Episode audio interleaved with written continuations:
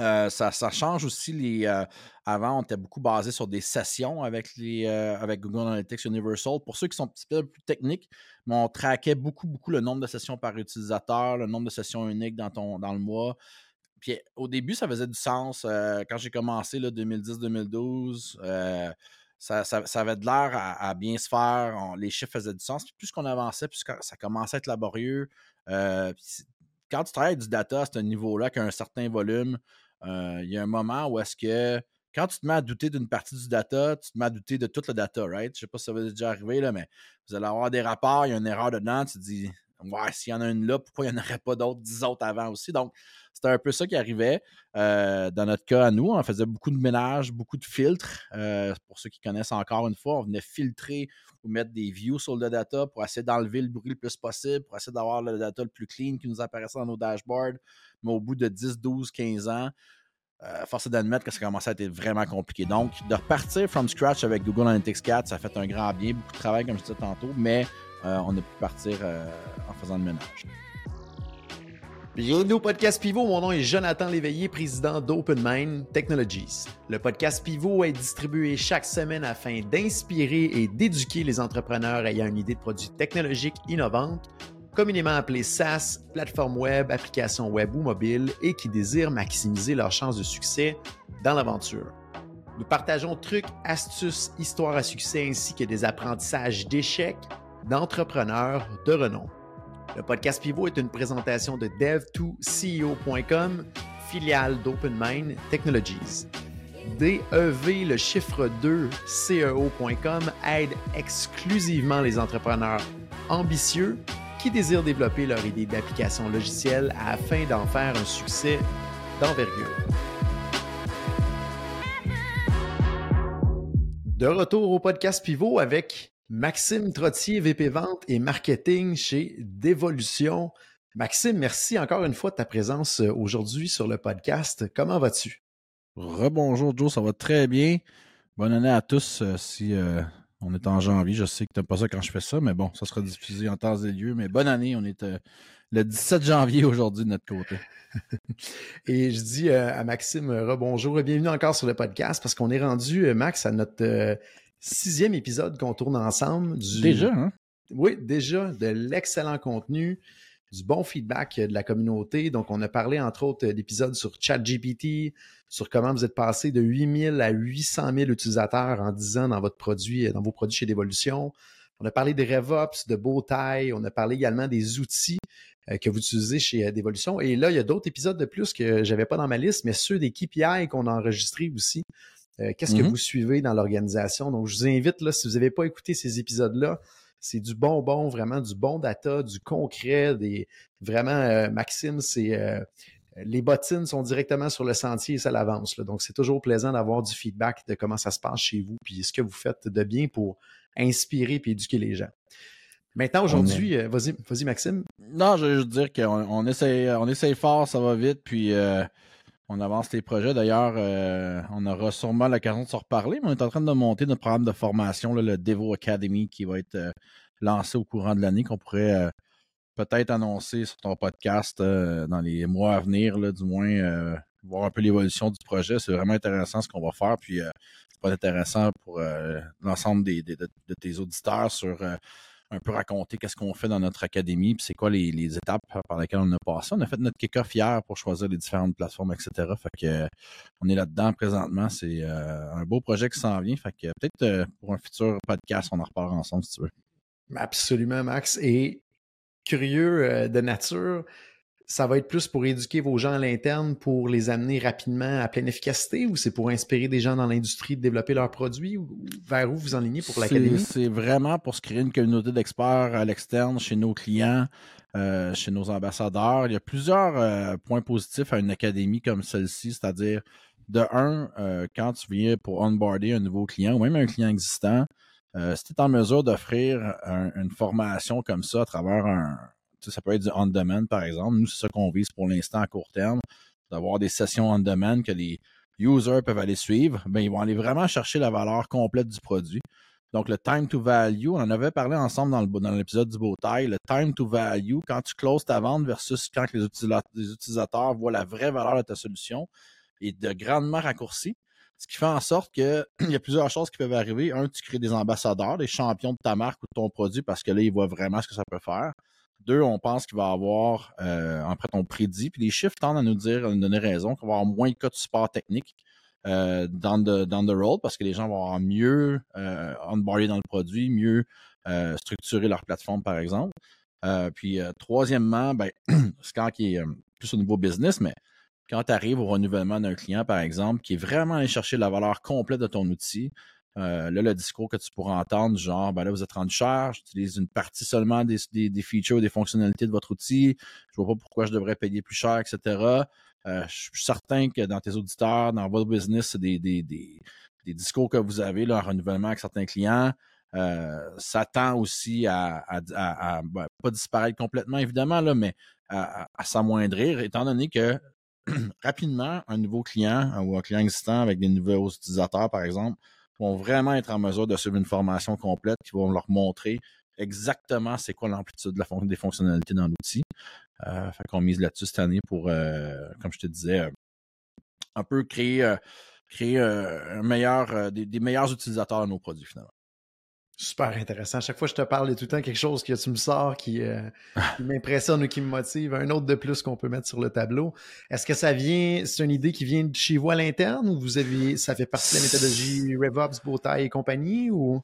Ça fait des années qu'on y pense, ça fait des années qu'on regarde euh, qu'est-ce qu'on peut faire. On l'avait déjà tenté dans le passé aussi, euh, avec euh, plus ou moins de, de, de, de résultats concrets. Notamment parce que c'est ça prend une certaine équipe derrière pour gérer et les plateformes et les formations, mettre tout ça en place. C'est quand même beaucoup de temps. On se donne quand même neuf mois pour faire arriver le, projet. Donc, on avait essayé dans le passé avec une toute petite équipe. on n'avait pas une structure très solide dans le temps. On savait pas trop non plus qu'est-ce qu'on voulait avoir comme, euh, comme université, comme académie. Euh, maintenant, aujourd'hui, euh, avec pratiquement un peu plus que 200 employés maintenant, une maturité qu'on n'avait pas dans le passé non plus, on est beaucoup plus en mesure de scoper le projet de la bonne manière. On voit la valeur que ça va avoir chez nos clients aussi parce que les, solutions qu'on offre au fil du temps se sont complexifiées. Donc, on a un bon use case, je pense. le timing est bon pour arriver avec ce genre de plateforme-là. On a des ressources à l'interne qu'on peut leverager pour mettre en place tout ça. Euh, donc, c'est un projet qu'on avait, euh, comme je te dis, pour répondre ta question, on l'avait en tête depuis plusieurs années. Euh, on savait pas trop quand est-ce qu'on était pour le réessayer. Puis ça a été décidé à l'automne dernier de dire OK, ce qu'on a fait en fait, c'est qu'on a pris certains éléments du support technique, dont nos meilleurs pédagogues. puis on a décidé de, de, créer un département de formation à part entière, vraiment aller en ligne avec ça, puis essayer d'amener le projet à terme qui va, somme toute, très rapidement. Là. mais il y a plusieurs plateformes sur le marché. Je vous le dis, si c'est un projet que vous, regardez ou vous pensez vous lancer là-dedans, il y a plusieurs, plusieurs plateformes, des plateformes de LMS là, de, de, qui permettent de monter tes formations. Il faut vraiment prendre le temps de bien choisir sa plateforme. Écoute, je pense que ça pourrait faire un épisode en soi, Max, si jamais tu es d'accord. Un, de vous suivre dans cette aventure-là, mais de regarder aussi comment vous avez fait votre sélection, puis sur quoi votre, votre choix s'est arrêté. Là. Yes. Donc, on tombe dans le vif du sujet aujourd'hui. On veut parler de euh, Google Analytics 4. On rappelle pour les gens qui ne sont pas au courant ou euh, du moins que c'est une surprise aujourd'hui. Anciennement, Google Analytics Universal était l'outil utilisé pour être capable de bien suivre ce qui se passait sur nos différentes propriétés euh, web. Depuis le 1er juillet 2023, il fallait transitionner à Google Analytics 4 il y a des pour et des contre à date qu'on voit sur le terrain de cette transition-là. Il y a beaucoup de friction sur certains éléments, donc qui va aller dans le côté des négatifs. Et là, moi et Max, on s'est dit pourquoi pas en parler dans un podcast de ce qu'on observe présentement sur le terrain. Donc, les pour, les contre et les challenges aussi de cette fameuse transition-là de Google Analytics Universal vers euh, Google Analytics 4. Je suggère qu'on débute avec les pour, donc les choses positives, Max. Exact. Premièrement, c'est un projet qui a pris euh, quand même, je te dirais, de trois à six mois chez nous à une à deux personnes là, à temps plein pratiquement. Je dis à temps plein, c'est pas tout à fait vrai, mais un grand parti euh, de, son, de, leur temps a été dédié à refaire la plateforme Google Analytics 4. Grosso modo, ce que vous devez savoir, ça a été, comme Joe, tu mentionnais, depuis juillet 2023, Google a maintenant discontinué Universal. Donc, c'est pas non plus une... Il y a plusieurs versions d'Universal dans le passé, mais pour euh, pour cette version-ci. C'est pas une, nouvelle, euh, comment je dirais, c'est pas une nouvelle version, hein, c'est complètement une nouvelle engin, un nouvel outil euh, par rapport à même les données que vous avez été capable de prendre dans le passé sont maintenant ne sont plus disponibles. Donc c'est vraiment pas, on n'est pas dans une, on change un peu de UI là, puis on repart avec une nouvelle version. C'est vraiment un nouvel outil que Google a sorti pour venir remplacer Universal qui commençait à euh, être obsolète pour plusieurs raisons, notamment au niveau de, la, tout ce qui était des questions de, vie privée des utilisateurs, un. Euh, deux, euh, la manière que les que data étaient compilés et la façon que Google interprétait le, user behavior sur vos sites commençait à devenir de plus en plus compliqué à, comment je te dirais, on utilisait, le, on un exemple concret, on utilisait le bounce rate qui était, qui était simplement si un, utilisateur arrivait sur une page de ton site et quittait cette page après tant de secondes ou tant de minutes, euh, tout dépendant du nombre de temps qu'il était resté sur la plage, ça pouvait compter pour un bounce rate. Quand on sait qu'aujourd'hui, que c'est plus ou moins vrai maintenant avec les nouveaux sites, la navigabilité dans les sites, on clique plus sur des pages, on va scroller down sur des pages maintenant avec toutes les versions mobiles de ce monde qui ont apparu depuis des années, bien évidemment. Vous l'avez senti aussi dans votre façon de naviguer. Euh, surtout sur le mobile encore, mais les sites web ont été designés maintenant, la plupart, pour être responsive sur le mobile. Il y a des sites web qui sont faits même pour le mobile first et ensuite pour les versions desktop. Dans notre industrie, euh, en, B2B, c'est plus ou moins le cas, c'est-à-dire qu'on va encore designer des sites web pour les versions desktop. Mais euh, le grand point étant que maintenant, au lieu de cliquer sur différents liens dans un site web pour se rendre dans de l'information, on va prioriser pas mal plus une grande page web que vous connaissez là, qui scroll down de haut en bas. Euh, ce que j'aime dire, c'est que nos sites web chez Devolution sont bâtis de la même manière, mais partir très de haut niveau pour expliquer une solution, une idée. Puis plus qu'on descend dans le site web, évidemment, euh, le meilleur peut-être que vous pouvez regarder, c'est Apple à ce moment-ci. Apple le fait très très bien. Vous allez avoir le nouvel iPhone, on part à 25 000 pieds d'altitude. Plus qu'on scroll dans le site, plus qu'on devient précis sur les specs. Donc, Google devait s'adapter à cette nouvelle réalité. Donc, les bounce rates ont été maintenant modifiés pour les engagement rates, c'est-à-dire que si un utilisateur arrive sur votre site, il scroll down, euh, scroll down, je veux dire, il navigue dans votre site de haut en bas, disons, pour être euh, euh, en bon français, ça compte maintenant comme un engagement. Donc, c'est plus compté comme un bounce rate si l'utilisateur ne clique pas nécessairement dans le site, par exemple. Il y a une logique également qu'on bouge plus vers les events, je pense, aussi dans, G4. Oui, exactement. Euh, les events, euh, euh, ça, existait dans Universal. maintenant, ça a été mis de l'avant encore plus dans Google, Analytics 4. Les events sur vos sites web, c'est pas mal ça qui vous permet de traquer en fait l'ensemble des activités que vous voulez traquer sur le site web. Quand quelqu'un va venir, par exemple, ouvrir une page ou euh, ouvrir un form, collapser euh, dans la même page web, on parle encore, collapser par exemple une section de votre site, euh, ouvrir un, form de trial qui va venir apparaître sur le site web, tous des événements que vous allez vouloir traquer maintenant sur votre sur vos sites qui ont fait ont rendu le, event tracker ou en fait la manière de gérer ces événements-là encore plus simple dans Google Analytics 4 qui vous permet vraiment de définir un événement, une série d'événements, euh, par exemple, pour une conversion d'un prospect qui vient arriver de, Google, euh, vous pouvez définir les événements. Ça peut être un événement, comme je dis, ou plusieurs, pour vraiment dire, ben voici une conversion qui vient de, Google sur mon site web. Ça, c'est à vous de le définir selon euh, le type d'entreprise, le type de site web que vous voulez que vous voulez mettre de l'avant, évidemment. Donc, beaucoup plus facile euh, ça, change aussi les. Euh, avant, on était beaucoup basé sur des sessions avec les euh, avec Google Analytics Universal. Pour ceux qui sont un petit peu plus techniques, on traquait beaucoup, beaucoup le nombre de sessions par utilisateur, le nombre de sessions uniques dans ton dans le mois. Puis au début, ça faisait du sens. quand j'ai commencé, 2010-2012, ça, ça, avait de l'air à, bien se faire. les chiffres faisaient du sens. plus qu'on avançait, plus ça commençait à être laborieux.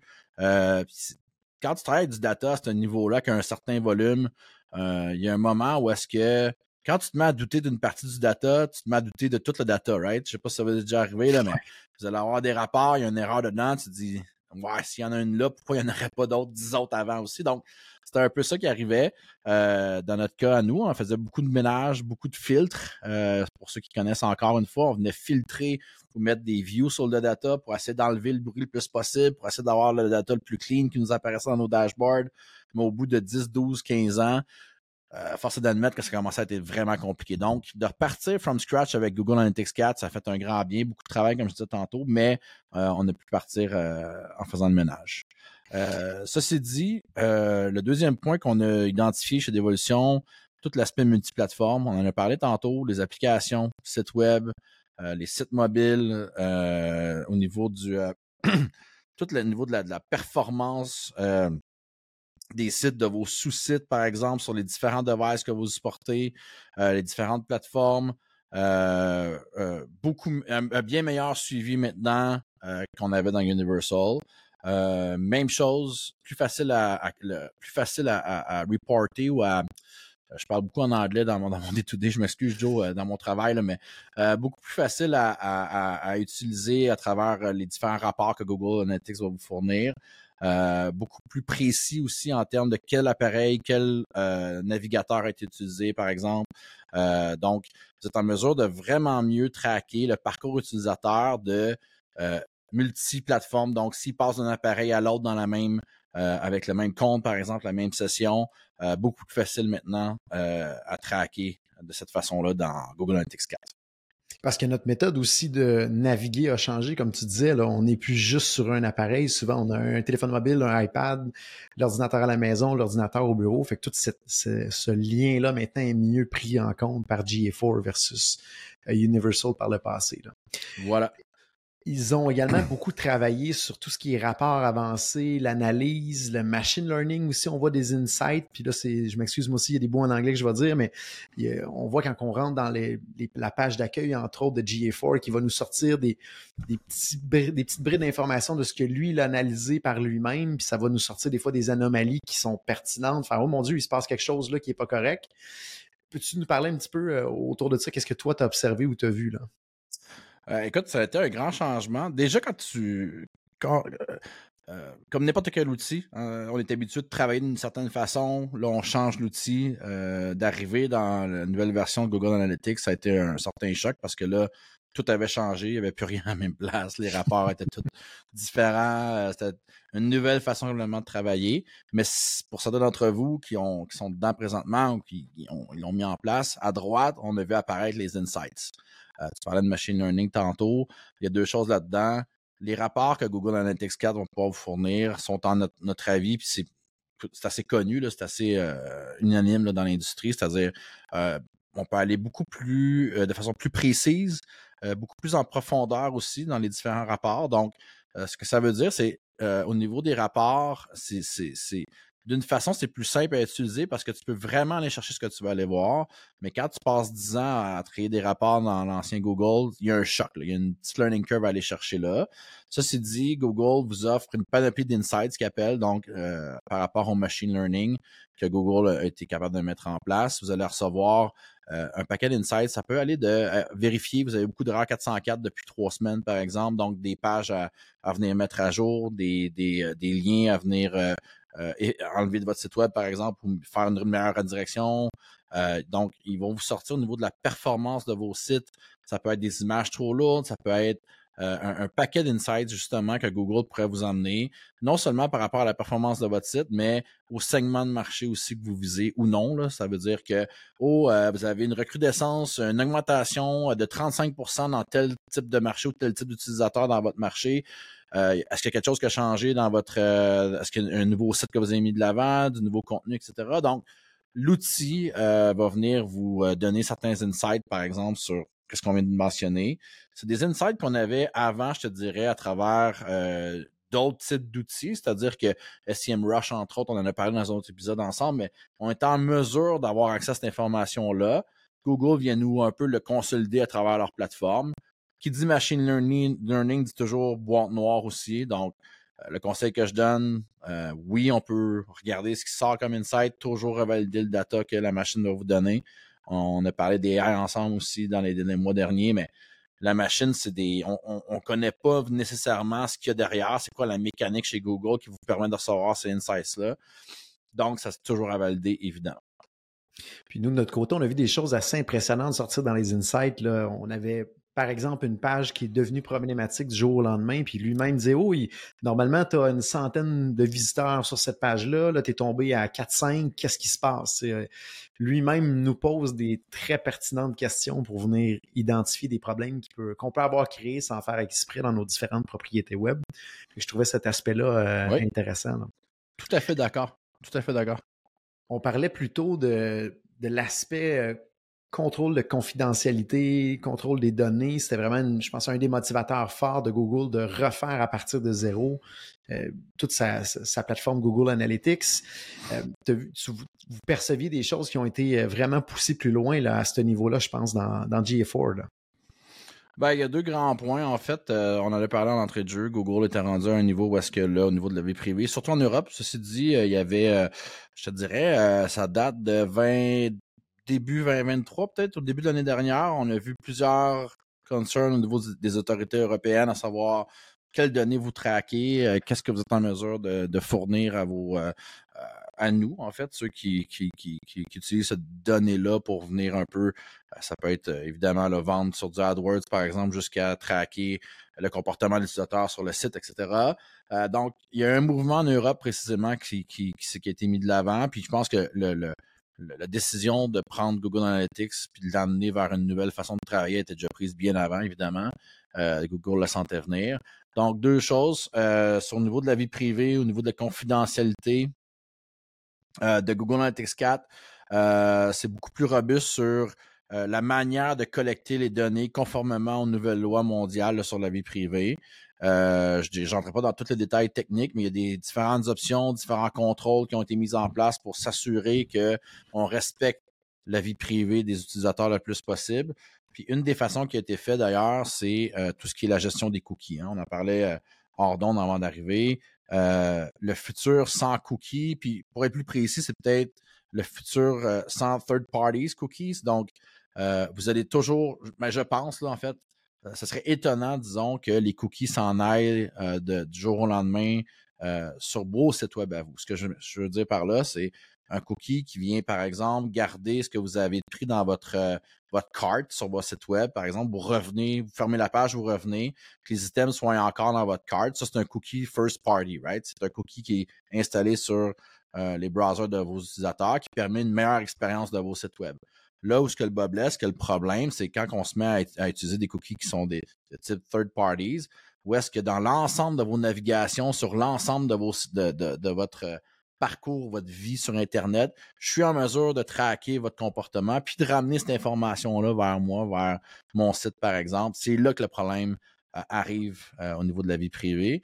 Google a sorti un modèle basé sur des, encore une fois, on pourrait appeler ça du machine learning ou des, modèles statistiques où est-ce qu'ils vont prendre, euh, puis encore c'est une certaine boîte noire, euh, ils vont prendre une partie des datas que, vous avez sur vos clients avec les, cookies que vous avez sur votre site web et ils vont venir compléter avec euh, certains modèles algorithmiques de prédiction selon le, comportement de l'utilisateur.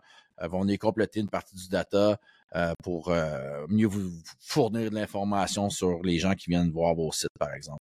Euh, voyons voir comment que ça se transige dans le futur. Encore une fois, chez Google, il y a toujours une partie qu'on est. On, je suis pas un expert non plus, pour être franc. Là, il y a des gens beaucoup plus calés que moi qui pourraient mieux vous expliquer. Je vous invite à aller, aller lire là-dessus. Mais il, y a, il, y a, un grand changement au niveau de la gestion des cookies. Puis on peut très bien voir un futur assez rapproché où est-ce que, comme je disais, les cookies sur vos sites vont rester, mais celui qui vient traquer votre comportement euh, sur, sur Internet vont sûrement disparaître assez rapidement.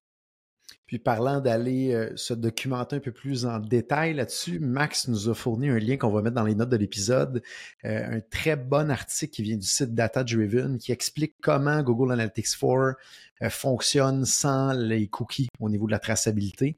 Donc, on parle entre autres là-dedans des first party cookies, third parties, comment Analytics fonctionne sans cet élément-là. Donc, super intéressant. On vous réfère dans les notes de l'épisode. Donc, ça, c'était le côté positif euh, de GA4. Maintenant, qu'est-ce que tu as observé de ton côté au niveau du côté plus négatif? Ben, négatif, c'est vite dit, c'est surtout par rapport à l'utilisation. On en parlait tantôt. La courbe d'apprentissage euh, avec la nouvelle mouture de Google Analytics euh, est, vraiment différente de ce qu'on avait, ce qu'on était habitué. Donc, euh, beaucoup de temps, beaucoup d'efforts à s'adapter. c'est complètement différent. Donc, il n'y a plus tous les tout ce qu'on regardait ou notre compréhension qu'on avait du data basé sur les sessions dans le passé, euh, c'est complètement euh, rendu obsolète, donc ça n'existe plus. Il faut revoir un peu l'interprétation de la donnée en ayant en tête ce qu'on disait tantôt, les événements, euh, l'engagement des, utilisateurs sur vos sites. Donc, c'est de se mettre dans un nouveau mindset, oublier un peu ce qu'on regardait avant, se mettre dans un nouveau mindset, réapprendre à utiliser le UI, refaire nos rapports, etc. puis de se remettre dans le bain. Donc, il y a un certain learning curve à aller, à, aller chercher, évidemment. Je l'ai dit aussi tantôt, les données historiques ne sont pas mergées euh, vers la nouvelle plateforme. Donc, euh, vous perdez l'historique de votre donnée euh, du passé vers Google Analytics 4. Ceci dit, il y a des moyens, ben en fait, maintenant, aujourd'hui, vous n'y avez plus accès, là, mais il y avait moyen quand même d'aller chercher le data, de se faire une espèce de bilan ou une photographie de la donnée que vous aviez dans Google Analytics euh, Universal euh, dans le but de l'archiver, puis ensuite être en mesure d'aller chercher, euh, de faire certains comparatifs avec le passé, mais de façon native dans la plateforme. Si vous cherchez une date qui est antérieure à juillet 2023, vous n'avez plus accès à ce moment-là à votre, à votre donnée historique. Peut-être de quoi d'un peu plus précis, mais dans les rapports de base maintenant, on ne peut plus utiliser. ben pour l'instant, Google a annoncé que ça s'en venait, mais il y a une seule dimension maintenant qu'on est en mesure d'aller chercher dans nos rapports. et non plus deux dimensions concurrentes comme on le faisait avec Google Universal, c'est-à-dire d'avoir par exemple euh, de quel channel ça vient, euh, de quelle campagne dans quel channel, puis de faire des rapports croisés de cette manière-là. Pour l'instant, c'est pas encore supporté. Il faut vraiment le faire. D'un côté, on va sortir la data qu'on a de nos différents channels. Et ensuite, on va aller regarder les campagnes. Et à ce moment-là, on peut regarder dans les campagnes les channels qui ont été utilisés. Mais dans le même rapport, on ne peut plus utiliser euh, deux types de, de dimensions concurrentes présentement. C'est quand même euh, surprenant. C'est quand même surprenant de la part de Google de ne pas avoir gardé cette, ou plutôt programmé cette fonctionnalité-là, parce que c'est quand même extrêmement pertinent et extrêmement utile. Fait que soit qu'ils vont le faire éventuellement. Moi, qu'il y a un mm-hmm. aspect confidentialité en arrière, peut-être qu'ils essaient de couvrir, mais c'est curieux, très curieux. Euh, oui, euh, tu as tout à fait raison. C'est, ça, on parlait tantôt d'une nouvelle manière de consommer la data. c'est peut-être un des, des, points les plus frustrants là, à ce niveau-ci. Euh, Google nous dit que ça va être, euh, selon ce qu'on lit, ce qu'on voit, ça va venir euh, être déployé dans les, mois à venir, évidemment. Pour l'instant, c'est pas disponible. Techniquement, je pourrais pas expliquer exactement la raison derrière. Peut-être, comme tu le dis, au niveau de confidentialité, vie privée. J'ai comme l'impression que plus que ça encore avec les nouveaux les nouveaux engagement rates, là, on a parlé tantôt, mais la façon qu'on vient un peu euh, lire les événements, euh, l'engagement, donc à voir. donc, maintenant, dernier petit point qu'on a remarqué, on, on, en a parlé tantôt ensemble. quand tu utilises un outil depuis 10-12 ans, qui a été hautement personnalisé à tes besoins. On a dit tantôt, on parlait des différentes views, les différents filtres qu'on avait appliqués dans Google, Analytics euh, Universal. Euh, maintenant, euh, vous repartez à zéro. Donc, vous devez mettre beaucoup de ressources de temps à remonter votre, votre BD ou votre façon de, que votre Google Analytics a monté. c'est quand même beaucoup de travail à refaire. Euh, aller chercher le même niveau de personnalisation que vous vouliez avoir, euh, que vous aviez avec euh, Google Universal. ceci dit, il y a des moyens de le faire. Encore une fois, c'est plus technique. je vous invite à parler à des experts dans le domaine, tout le temps avoir. c'est un des premiers conseils que je donnerais dans tout ce type de projets-là qui sont plus techniques. Des fois, aller chercher une banque d'heures ou un expert en la matière pour commencer un projet ou du moins euh, mettre en place certaines structures, ça peut vous sauver beaucoup de temps, beaucoup d'argent dans le futur. Donc, c'est toujours quelque chose que je vais suggérer à, qui veut bien l'entendre, disons, mais euh, ça peut donner un bon coup de main d'aller chercher de l'expertise. Puis, c'était une de mes questions que j'avais pour toi, Max. Vous avez quand même une belle vélocité en termes de grosseur d'équipe. est-ce que vous avez fait affaire avec des gens de l'externe pour venir vous aider, venir vous structurer quand même? Donc, il y a des consultants qui, étaient pertinents probablement de rentrer dans l'équation malgré la grosseur d'équipe que vous avez. Oui, oui, oui, effectivement. On a été accompagné euh, par certains. Euh, on a déjà parlé dans d'autres épisodes, mais David Kahn a donné un coup de main, euh, notre expert Google AdWords, qui a quand même une certaine expertise au niveau de, d'analytics. chez nous, j'ai des ressources en interne. je vais le nommer pour son coup de main, mais Joey Dupont, qui est mon collègue depuis des années ici chez Devolution, qui fait partie de nos équipes, qui est allé chercher les certifications nécessaires avec Google Analytics 4. il a pris le temps d'aller vraiment s'informer ça, c'est un projet que nous, qu'on avait commencé en 2022, hein, c'est-à-dire euh, on voyait la date venir de juillet 2023, puis je me souviens bien, en septembre 2022, c'était un projet qu'on avait déjà commencé à regarder pour faire l'immigration. Euh, autant au niveau euh, configuration qu'au niveau du site web comme tel, parce qu'oubliez pas que tout ce qu'on a parlé par rapport aux événements, par exemple, vous devez les mettre en place sur vos sites web, euh, notamment à travers Google Tag Manager, qui existe encore, qui est un, outil de Google qui vous sert, à gérer les différents pixels euh, sur vos sites web, vos différents cookies, entre autres. Euh, donc, il y a toute la partie web aussi qu'il faut prendre en compte. Donc, on s'est monté un plan de match pour faire la transition. Puis tranquillement, on a commencé à migrer vers Google Analytics 4 regarder un peu les différents rapports qu'on pouvait créer, etc., etc. Mais je te dirais que, comme je te disais tantôt, c'est un 3 à 6 mois certainement là, à, travailler, à faire le, switch. Et c'est une problématique quand même au bout de la ligne parce que vous avez quand même une certaine capacité de mettre des joueurs ou des ressources là-dessus pour avancer pour parler avec beaucoup de startups qui ont une taille plus euh, faible, mettons, que ce que vous avez chez Devolution, c'est un réel problème. la transition qu'il y a eu entre les deux, ça mobilise des efforts qu'on a déjà de pas disponibles. Puis si on le fait pas, on recule beaucoup en arrière en capacité de voir ce qui se passe. Mais même si on met beaucoup d'efforts, on n'arrive pas à arriver à exactement le même résultat ou la même clarté qu'avant.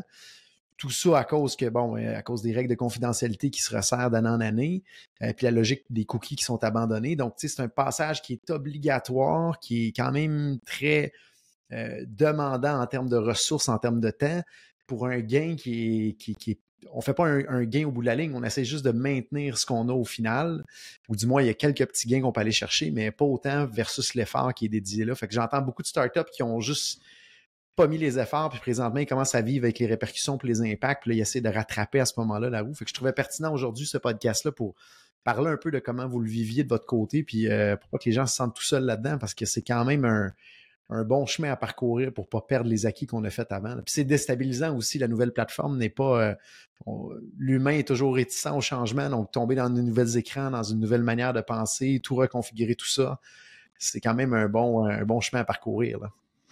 T'as raison. Puis euh, la crainte que, ça laisse, c'est est-ce que les gens, euh, par manque de ressources, comme tu l'exprimes, est-ce qu'on va commencer à avoir euh, une certaine, comment je te dirais, un laisser-aller ou du moins les gens vont dire bon ben j'ai pas le temps, j'ai plus le temps de regarder, j'ai pas le temps de le remonter, je sais plus trop finalement. Donc euh, on laisse aller la, donnée ou du moins on, regarde plus trop ce qui se passe sur nos sites web. Je sais pas. Euh, c'est pas de quoi que moi j'ai vu ou entendu, mais ça pourrait être un risque effectivement comme tu l'apportes de ben, finalement j'ai jamais eu le temps de le faire, puis je sais plus trop ce que ça s'est rendu, puis bref.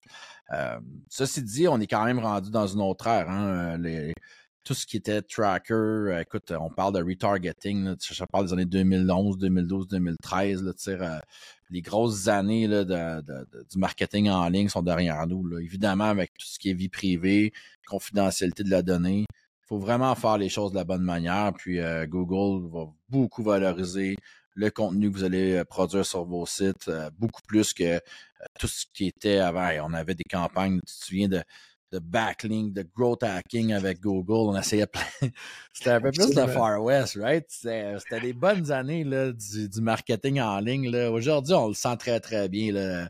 On est loin de ce que c'était a 10 ans. Puis, euh, écoute, ça pourrait faire partie d'un épisode complet aussi, mais on n'est plus là. Il faut vraiment, vraiment revoir notre façon de penser le marketing, ultra personnalisé, euh, revenir à un niveau qui est très humain aussi. Là, tout ce qui était euh, des, des, des on, en, parlait là hier en, meeting, les, les, chatbots de ce monde, etc. Écoute, ça, ça vient vite agressant. Puis quand une campagne de marketing est faite de façon automatisée, euh, one size fit all, tout le monde le sent, tout le monde, ça marche plus. Il faut vraiment revoir notre façon de penser. Puis je dis ça parce que ça va dans la même lignée que Google Analytics, hein, l'idée de vraiment venir se faire une espèce de marketing, de campagne marketing là, avec la data pratiquement que tu pouvais identifier la personne live sur ton site web où ce qui était rendu. Il y a encore des choses qui se font aujourd'hui, mais c'est trop, c'est trop, beaucoup trop. Les, gens sont très, très, très aware du.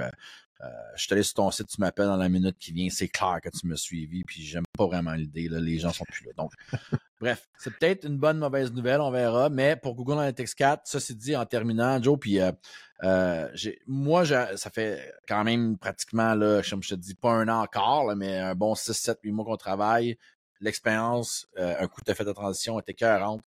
Euh, je trouve que la donnée est plus facile à consommer. Les insights, on en a parlé tantôt.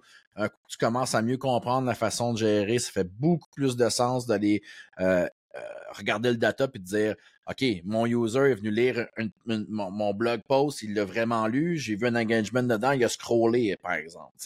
Versus avant, euh, tu avais des bounce rates sur des blogs, tu te souviens, euh, tu avais des 95% de bounce rate sur un blog. Pourquoi? Parce que les gens venaient lire un article, ensuite ils sortaient de ton site. Oups, c'était un bounce, c'était considéré comme un mauvais utilisateur chez vous. Quand on sait très bien que les gens vont aller lire un site web, un article de blog, ils vont aller euh, googler en même temps sur le site, vont ouvrir ton site web. Bref, grosso modo, la donnée beaucoup plus pertinente pour moi, du moins, plus facile à consommer, plus agréable aussi. Je, je, peux prendre de meilleures décisions selon ce que je vois dans la nouvelle plateforme. Vraiment intéressant d'entendre ça, Max. Et toute la partie campagne, marketing, euh, comme tu dis, a été chamboulée ou révolutionnée dans les dernières années, mais il faut tout de suite penser, je pense, à la prochaine vague qui s'en vient, qui est accompagnée de l'intelligence artificielle, les chatbots à la chat GPT compagnie qui vont bypasser un peu nos propriétés web, ou du moins qu'il va aller s'abreuver du contenu, puis que peut-être on n'aura pas le résultat final qu'on va avoir. Fait je pense qu'il y a déjà une réflexion qu'il faut avoir pour les prochaines années de comment qu'on va se situer au niveau marketing pour pas être euh, euh, se faire ensevelir par la vague comme beaucoup l'ont été, entre autres, avec le transfert vers le Google, Analytics 4. Tout à fait. Laissons, laissons, le temps un peu aller, je te dirais, par expérience, euh, avec des discussions que j'ai avec plusieurs personnes, c'est encore très je dirais pas embryonnaire, mais on est au balbutiement hein, de l'AI encore. faut faire attention. Euh, c'est-à-dire, euh, puis j'y crois à 100 000 à l'heure. Je veux dire, c'est immanquable pour moi qu'on s'en va vers là. Euh, mais avant de dépenser des dizaines de milliers de dollars dans des, dans des projets AI, il faut vraiment se poser la question qu'est-ce qu'on s'attend à ces outils-là? Parce que c'est pas de l'automagique. C'est pas on l'installe, on part, puis let's go. C'est vraiment, on n'est pas encore là du tout. Fait faire attention aussi à, à pas trop embarquer dans le bandwagon les yeux fermés. Là. Euh, donc, euh, voilà ce qu'on est rendu. Puis en terminant, Joe, si tu le permets, euh, même chose. si vous avez des questions par rapport à notre intégration de Google Analytics 4, notre expérience, je vous invite à, nous contacter. je suis sur LinkedIn, Maxime Trottier, venez me chercher, venez m'envoyer un message, ça me faire plaisir d'organiser un petit appel avec vous autres, de regarder ça ensemble. Puis si vous avez besoin de plus d'informations sur exactement ce qu'on a fait chez Fantastique. Max, je te laisse quelques secondes pour un petit placement de produit. tu nous donnes généreusement ton temps de manière récurrente. Es-tu à la recherche de quelque chose aujourd'hui, du staff de plus, des clients de plus, euh, un contact pour entrer dans une business? N'hésite pas, on t'écoute. c'est très bon. Merci, Joe. Toutes les fois, tu me l'as fait, puis euh, je suis tout le temps surpris, mais c'est super gentil de ta part. Écoute, je vais, euh, je pense vraiment sincèrement, euh, je, je veux pas commencer à utiliser la plateforme pour vendre quoi que ce soit. Par contre, on, on était la troisième édition de ITSEC le 22-23 mai 2024 au, au, centre de congrès de Saint-Hyacinthe. Euh, le, sommet en sécurité informatique organisé cette année par Devolution, ShareWeb et Groupe ISM. Euh, on attend quelques 500 professionnels en TI, en cybersécurité. Euh, donc, je vous laisse avec la page web it-sec.ca, it-sec.ca. c'est une grande conférence qu'on a commencé à organiser à la fin de la pandémie, donc c'est la troisième édition maintenant. Mais c'est un endroit euh, vraiment, vraiment le fun. T'étais là, on a du plaisir, une belle gang. On apprend du, euh, on apprend sur les nouveaux trends de l'industrie au Québec, entre autres. On, on network de la. Souvent, on va dire, OK, je, souvent on dit OK, euh, vous venez networker, là, puis finalement, il n'y a pas grand, pas grand de, comment je dirais, pas grands événements qui permettent vraiment de le faire. Mais chez nous, euh, à ITSEC, on veut vraiment que les gens aient du plaisir ensemble. On pense vraiment que c'est là que les inscrits. Donc, on, force ces événements-là. Euh, on avait notre souper l'année passée sur la terrasse du centre des congrès. Impressionnant. tempête de sable qui nous arrive dessus. C'était magique. Bref, les liens se sont vraiment créés. Donc, 22, 22 23 mai prochain euh, au centre des congrès. Voilà. Fantastique pour avoir été sur place et avoir parlé avec beaucoup de gens qui euh, sont allés. Je recommande vraiment positif. Faites jamais les choses à moitié. C'est toujours le fun euh, de participer à, ces événements-là et d'embarquer avec vous autres. Merci, Max, de ta générosité encore aujourd'hui. Merci à tout le monde qui nous écoute. Euh, je vous rappelle, on vous produit ce contenu-là gratuitement pour vous avec amour. On vous demande seulement une chose, de mettre l'épisode sur pause et de prendre 17 secondes pour aller mettre 5 étoiles sur votre plateforme de balado préférée. Ça nous aide grandement pour pouvoir avoir un impact sur plus de gens possible dans la communauté. Donc, merci Max encore une fois. Et pour tous ceux qui nous écoutent, je vous dis à bientôt.